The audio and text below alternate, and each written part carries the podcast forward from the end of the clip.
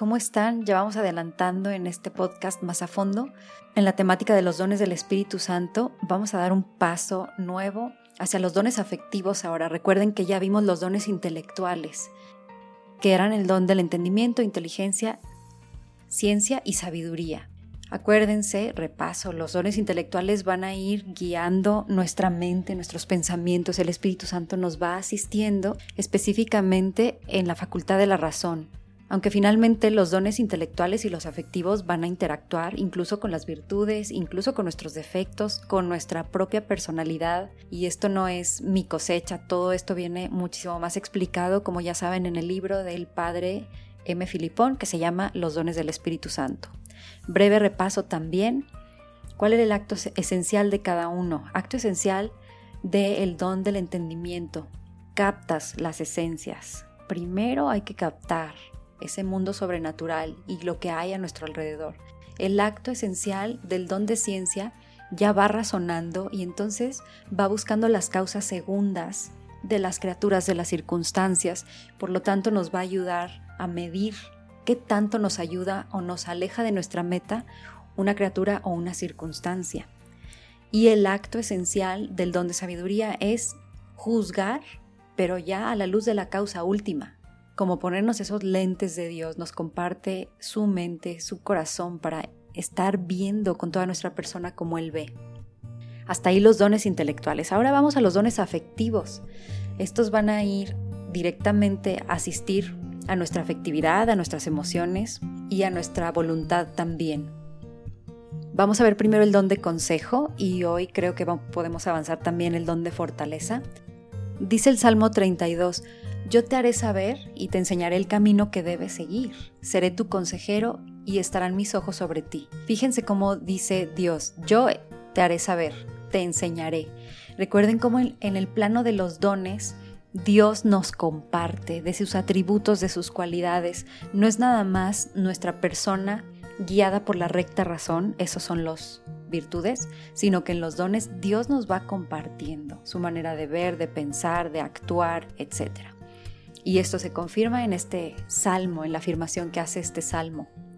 Este don de consejo es el equivalente a la virtud de la prudencia, pero ya en el plano de los dones del Espíritu. Ahorita vamos a explicar un poco también prudencia y don. Pueden seguir algunos de estos textos ahí en Instagram más a fondo para mm, visualizarlos y profundizar un poco más. A ver, la prudencia es la recta razón aplicada ya al obrar, a lo que yo hago, a las realizaciones prácticas. Por eso también les dejé ahí una foto de una niña viendo hacia arriba y unos tenis, porque a mí me representa lo que es el don de consejo. El don nos va a hacer pasar al orden de las realizaciones, o sea, a la vida concreta, las más altas luces contemplativas. Eso lo representó en esa foto nuestros ojos en el cielo, nuestra mirada en las alturas, las luces contemplativas, pero los pies en la tierra. ¿Esto qué tiene que ver con mi vida, con la decisión que hago hoy? Ese va a ser el don. Claro, si esto lo pone a nivel humano, repito, es la prudencia, porque es la recta razón aplicada a lo que tengo que hacer, mi realización práctica. Y la prudencia, aquí es muy interesante también como el Padre explica que mm, conlleva un espíritu de decisión, la prudencia no es solamente dar un paso hacia atrás, ser cauteloso, sino que él define la prudencia como aquello que mueve, la virtud que mueve las potencias del hombre y mueve las virtudes incluso al servicio de la acción.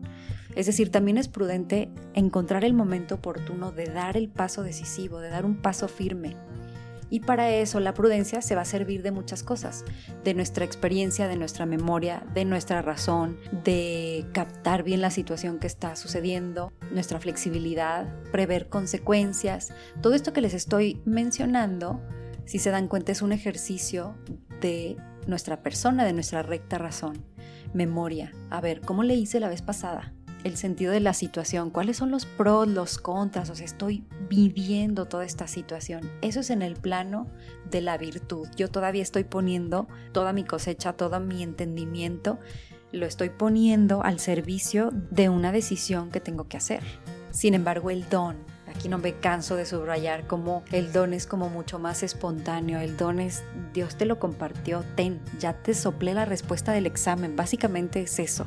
Y repito ese texto porque me gusta mucho. El don de consejo hace pasar al orden de las realizaciones en la vida concreta las más altas luces contemplativas, es decir, en textos del autor también, saca de las profundidades de la divinidad las decisiones de sus pasos cotidianos. Qué bonito que este don de consejo nos permita traer a Dios a la tierra, digamos. Algunos también se estarán preguntando por qué el don de consejo no es dar consejos. Pues es simplemente una de las consecuencias, pero no es el acto esencial. El acto esencial es ser capaz de pasar del intelecto, de lo abstracto, de todas esas luces contemplativas, a una decisión que hoy tengo que tomar, que hoy tiene que ver conmigo. Y por lo tanto, si tú tienes ese don, podrás dar un consejo también para las decisiones que están haciendo otros, pero ven cómo no es exactamente equivalente a dar consejo simplemente. Dice también el padre mi Filipón que este don de consejo todo lo va simplificando y lo va iluminando bajo la acción directa del Espíritu de Dios, directa. Entonces, el entendimiento no razona, sino que ve. Acuérdense también cómo esto lo vimos en el don de entendimiento. No estás juzgando, simplemente captas, esto es un perro o esto es la confesión, esta es la amistad. Entonces nuestro entendimiento no razona, simplemente se da cuenta de lo que tiene que hacer. Por lo tanto, no dudas, descubres la verdad con certeza. Como que abres el tesoro y lo ves simplemente. ¿Qué más trabajo tienes que hacer que contemplar el tesoro que te has encontrado? Pues así, descubres la verdad, ese tesoro de la verdad. Y por lo tanto ya no te arrastras con pasos precavidos, sino que puedes, dice también el padre mi Filipón, puedes volar como en alas de águila. Te levantas, das pasos seguros y con certeza. Díganme si todo esto no es una señal de que Dios está con nosotros. El hecho, de que nos, el hecho de que nos pueda asistir para tomar una decisión. Alguien me preguntaba también, pero ¿cómo? O sea, ¿qué decisiones tan complicadas pudiera haber que no baste con esa prudencia, con esa reflexión, con la memoria, con todo lo que fuimos mencionando? Y sí nos pasa que desde algo que tú tienes que decir pero quieres decirlo para enfrentar a una persona pero sin herirla. ¿Cómo se hace eso? Necesitamos el don de consejo para llevar esos principios lo más posible a la práctica. O cuando hay que tomar una decisión y entre las posibilidades escojas A, B o C, sabes que una persona va a estar afectada. Entonces, ¿cuál es la decisión correcta? ¿A quién voy a afectar? No hay aquí un resultado óptimo, ideal a veces se tiene que escoger el mal menor o a veces ni siquiera es el mal menor, sino de dónde voy a sacar esos criterios y esa brújula que me tiene que guiar o un dilema moral, de bioética, en fin, pudiéramos poner muchos ejemplos donde la decisión se empieza a complicar un poco más, la decisión no es blanco y negro, sino que tiene muchos intermedios y ahí necesitamos pedir el don de consejo. Recordemos también que los dones los podemos tener en una gama muy amplia. El cura de Ars fue reconocido por su don de consejo, no por su inteligencia, no por la manera en que usaba toda esa memoria, reflexión, etc. Por eso no fue reconocido, sino por este lograr vislumbrar la verdad y la decisión correcta en situaciones difíciles. Incluso en asuntos teológicos complicados que todavía no los podían decidir y se los presentaban al cura de Ars. Pero insisto que el no ver en nosotros el don a ese grado no significa que no exista ese don para nosotros.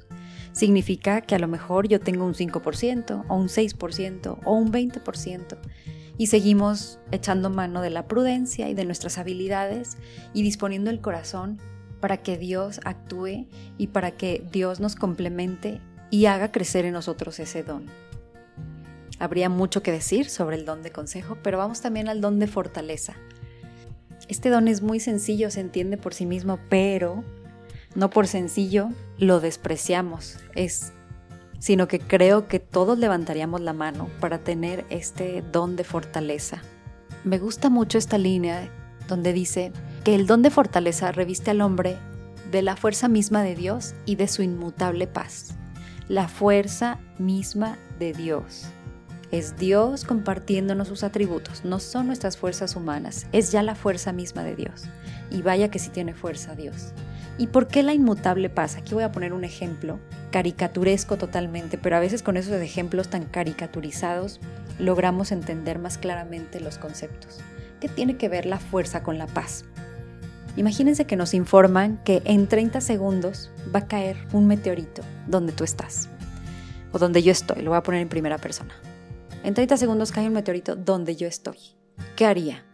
Probablemente hago un acto de contrición, probablemente a lo mejor mando un mensajito o le marco a la persona más querida y digo, ¿sabes qué? Ya me voy, este es el momento final, es mi muerte, no alcanzo a correr para ningún lado, pero mis últimas palabras son para ti. Y otro reaccionaría a lo mejor llorando y otro gritando, yo no sé la reacción de, de cada uno cómo sería. Pero si ese mismo mensaje me lo dijeran a mí y yo fuera la mujer maravilla, ¿ustedes creen que se inmutaría mi paz? Pues no, ¿por qué? Porque tengo una fortaleza, tengo una certeza de que solo levanto la mano y el meteorito queda destrozado en cuanto toca mi puño. ¿Ven cómo es un reflejo también de nuestro interior? Cuando nos sentimos fuertes en el Señor, como dice San Pablo, esa fortaleza nos dice, tú eres capaz de sobrellevar esto.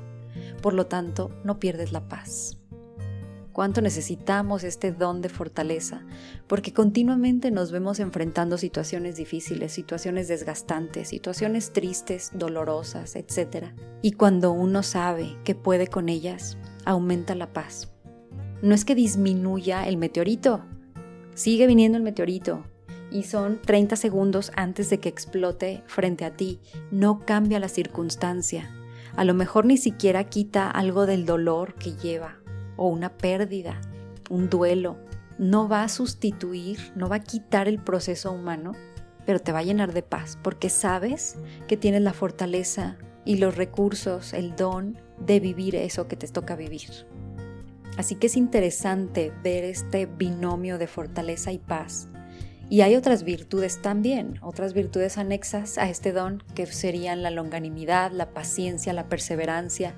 Me gusta mucho hablar de la paciencia porque creo que tenemos un concepto de pasividad en la paciencia y la vemos como un poco en despectivo, pero la paciencia es hija de la fortaleza. Una imagen también que me ayuda a explicar la paciencia es el Atlas, ese personaje mitológico que lleva en el, en el hombro a todo el mundo, todo ese peso, toda esa carga. Y la paciencia a veces nos toca ser así, simplemente traemos algo en nuestros hombros que pesa muchísimo y cuando lo vemos en despectivo uno puede decir, mm, no, pues yo en vez de ser paciente debería de ser capaz de destrozar este mundo que traigo aquí arriba o de hacerlo chiquito para que ya no me pese tanto y quisiéramos ser capaces de controlar la situación y de solucionarla, pero hay situaciones que salen de nuestras manos y que no podemos solucionarlas inmediatamente, solo podemos ser pacientes. Y esa paciencia, ¿qué significa? No significa pasividad, no significa relájate y no pasa nada, o Hakuna Matata diría el Rey León. No significa eso, paciencia significa yo soy capaz de soportar por el tiempo necesario la carga que traigo encima. Y eso necesita mucha fortaleza. La longanimidad, no sé si la habían escuchado, se parece a la paciencia, pero con una característica, que después de ese periodo largo de cargar con algo emocional o triste o doloroso después de mucho tiempo de cargar con eso y además con la característica de que ese dolor o esa tristeza fue causado intencionalmente por alguien más, tú eres capaz no solo de sobrellevarlo pacientemente, sino que además tu corazón no se llena de amargura. Tu corazón resiliente vuelve a confiar, vuelve a amar, vuelve a reír, vuelve a su forma original. Esa capacidad de sufrir largo tiempo aunque sea causado por alguien, y salir sin resentimientos, sin recelos, esa es la longanimidad. Díganme si no son virtudes admirables y estas son hijas de la fortaleza. conforme vamos avanzando estos dones afectivos, vemos que tocan lo más ordinario de nuestro día, tocan lo más ordinario de nuestra vida cristiana en un mundo como en el que estamos. Así que vale la pena que sigamos invocando fuertemente al Espíritu Santo a que nos comparta sus dones, a que sea presente, invítenlo, invóquenlo diario, díganle, Espíritu Santo, toca mi mente, toca mi corazón, toca mi voluntad. Así de sencillo, repítanselo todas las veces que quieran, porque el Espíritu Santo también llega donde lo invitan, donde hay un corazón abierto. Prestémonos para que ese yo estoy contigo se concrete cada día más. Con esto yo termino la definición de estos dos dones. Espero que vayan haciendo su colección y vayan haciendo también un ejercicio en donde piensen qué situación requiere de cada uno de ellos.